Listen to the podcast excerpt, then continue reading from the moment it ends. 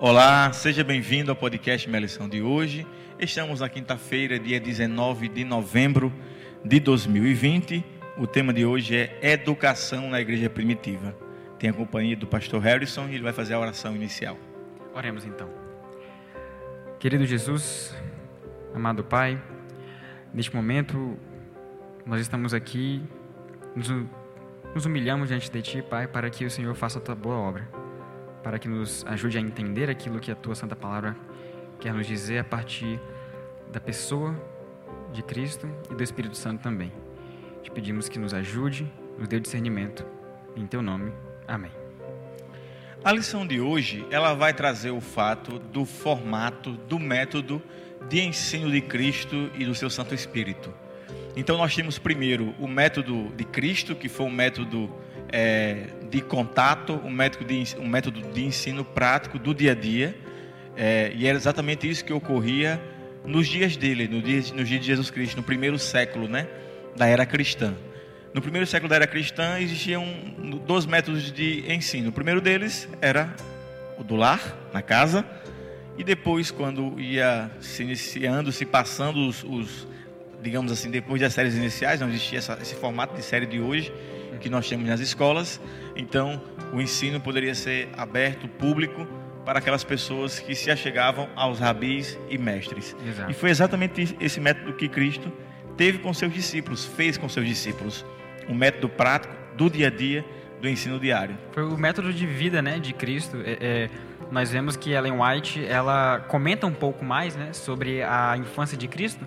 E ela disse que Cristo aprendeu aquilo que passou para os discípulos, não apenas é, estudando na, na sinagoga, mas também com a sua família. Né? Aprendeu ali com Maria, aprendeu com José. E muitas das coisas que ele aprendeu, ele passou para os discípulos, né, o que aquilo que ele aprendeu em casa, passou para os discípulos na forma prática, né? Nós comentamos sobre isso na lição aí de, de quarta-feira, onde nós vemos que Salomão também tinha esse, essa ideia né, de observar e de praticar, né, de colocar na prática aquilo que aprendia. E foi o modo que Cristo usou. Nós vemos aí Cristo com os discípulos realizando isso em um momento é, é que eles chegam a uma cidade e aí ele diz para os discípulos: agora vão e façam aquilo que eu ensinei a vocês. E os discípulos vão, é, realizam aquilo que fizeram, é, é, é, é ensinam obra, né? as pessoas e voltam de lá felizes da vida, pulando de alegria, realmente tendo ali a, a certeza de que fizeram do modo como o mestre ensinou. Então Cristo ele tinha esse método de ensino que é o método de ensino que hoje em dia às vezes parece um pouco perdido, mas é muito eficaz. Nós temos também é, uma espécie aqui, a lição deixa nas entrelinhas uma espécie de educação continuada de Cristo. Quando ele vai assunto ao céu, ele diz: Olha, descerá sobre vós o Espírito Santo, para que vocês façam toda a obra em Jerusalém, né, na Judéia, por toda a Samaria e terra. até os confins da terra. Exato. Então, é, essa continuação do ensino de Cristo se dá através da descida do Espírito Santo em Pentecostes o Espírito Santo potencializou a grande obra que eles fariam. E qual era o que era que o Santo Espírito ia fazer? Descer como eles em profusão, como fogo, para que eles fossem, fossem impulsionados a fazer. Agora, quando eles saíssem a fazer, eles iam é, se deparar com grandes desafios. Iam é, se deparar ali com situações é, em que poderiam perder a própria vida, com endemoniados, como próprio Cristo falou, com situações difíceis e o que fazer naquele momento.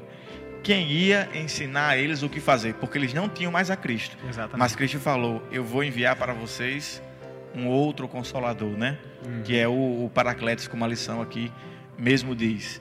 E aí o Espírito Santo, ele desceu sobre os discípulos e em momentos difíceis, em tomada de decisão, o Espírito Santo é quem dá o discernimento para a aplicação Exato. daquilo ali. Quando Cristo vai falar sobre o Consolador, lá em João, né, João, ele fala nos capítulos 14, 15 e 16, ele diz que quando o Espírito Santo vier, né, ele até diz aí é, no capítulo 16, se não me engano, ele diz que é necessário que eu vá para que ele venha, porque se eu não for, ele não vem. E aí essa, essa obra é, é, potencializada, essa obra impulsionada, ela não irá, não irá ocorrer. E Cristo mesmo, ele diz que quando o Consolador vier, ele vai testemunhar de mim. Então, o, o que Cristo estava dizendo ali? Em outras palavras, Cristo estava dizendo que quando ele viesse, ele ainda assim estaria com eles. Olha só, eu não vou estar com vocês mais fisicamente, mas o Espírito que vem após mim, ele vai continuar falando daquilo que eu falo. Então vai ser como se eu estivesse falando, que é exatamente essa, essa continuação no ensino de Cristo. E essa continuação se daria até o fim dos tempos, né? É, eu, vou, é, eu, estarei com vocês até a consumação do século, assim ele falou Exato. lá em Mateus 28. Lembrando que esse Espírito que dava o discernimento aos discípulos foi o mesmo Espírito que deu discernimento aos profetas, né? o discernimento aos profetas lá no Antigo Testamento, lá nos idos é, do, dos tempos de Abraão, dos tempos de Moisés, de Davi, de Isaías, Jeremias. E esse mesmo Espírito que esteve com esses profetas e esteve com os discípulos, ele transcende o tempo e também está é, é, aberto para aqueles que lançam mão e pedem a Deus esse Espírito. Então nós precisamos é, receber esse Espírito hoje para que tenhamos discernimento espiritual para tomar nossas decisões. Exatamente. Sem, sem o Espírito, nós realmente não conhecemos a pessoa de Deus. Né? Nós realmente não temos acesso ao caráter dele e nós vivemos a vida a, a, a esmo, né? uma, vida, uma vida totalmente sem, sem propósito, sem sentido. Então, é necessário, de, de fato, para nós que nos dizemos cristãos, para nós que nos dizemos seguidores né, da pessoa de Deus, é, é, é, que temos a mensagem dele, é necessário que nós peçamos a ação do Espírito Santo. Né? O Espírito não é, é, é um, um, espírito maldoso que simplesmente chega e quer usar quando ele quer usar. Não. Ele é uma pessoa educada. Ele... Nós, e, e, nós somos sempre os beneficiados, né? sempre os beneficiados. Exatamente. É, é sempre é, é, um benefício. O andar com Deus é um benefício. É, é, é o que a gente vê nas, no, nos profetas. Né? Os profetas dizem, eles sempre dizem: oh, vocês estão sofrendo porque não andam comigo né? Porque não não tem o meu discernimento, que é exatamente, né, a pessoa, a pessoa do Espírito Santo.